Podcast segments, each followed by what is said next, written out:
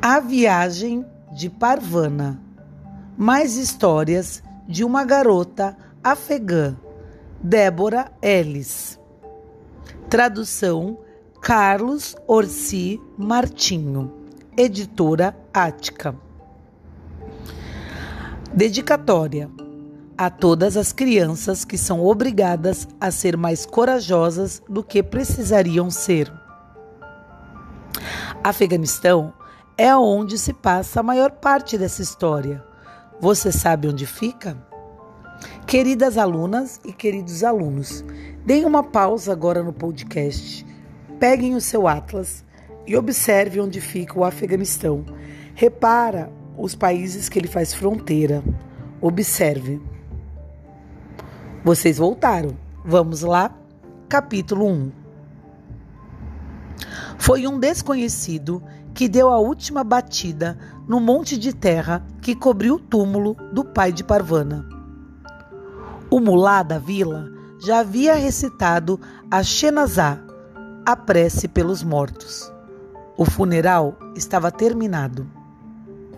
Pedras pequenas e pontudas machucaram os joelhos de Parvana quando ela se ajoelhou à beira do túmulo e começou a colocar ao redor dele as grandes pedras que tinha juntado.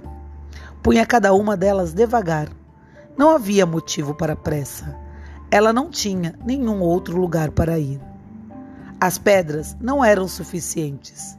As que ela havia reunido só chegavam até a metade do retângulo da terra revolvida.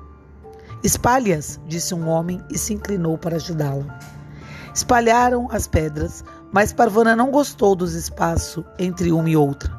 Passou-lhe rapidamente pela cabeça a ideia de tirar pedras de outros túmulos, mas isso não lhe pareceu direito. Ela poderia encontrar mais pedras depois. Uma coisa que o Afeganistão possuía em abundância eram pedras. Levante-se agora, garoto, disse a ela um dos homens. O cabelo de Parvana era curto e ela vestia um chale e um shawats camês simples de um menino. Não há motivo para ficar na terra poeirenta. Deixe-o em paz, disse outro.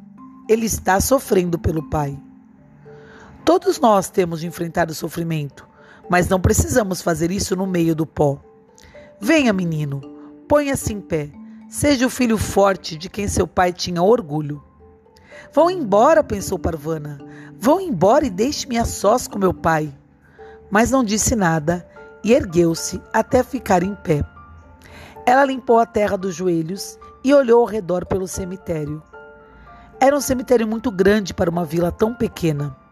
Os túmulos se espalhavam caoticamente, como se os moradores achassem que cada pessoa enterrada ali seria a última.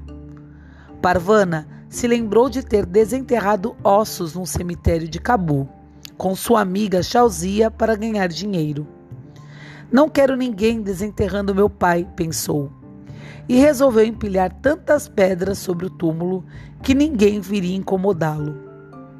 Ela queria falar dele às pessoas, contar-lhes que ele tinha sido professor e que perdera uma perna quando a escola foi bombardeada e que ele amava e lhe contava histórias.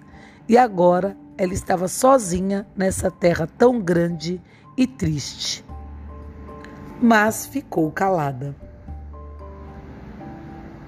Queridos alunos, queridas alunas, agora que a gente já iniciou essa nova história com a perda do pai da Parvana, eu queria que vocês relembrassem um pouco de como foi a trajetória dessa menina e o que vocês acham? Levantem hipóteses. O que, que vai acontecer agora nesse novo livro?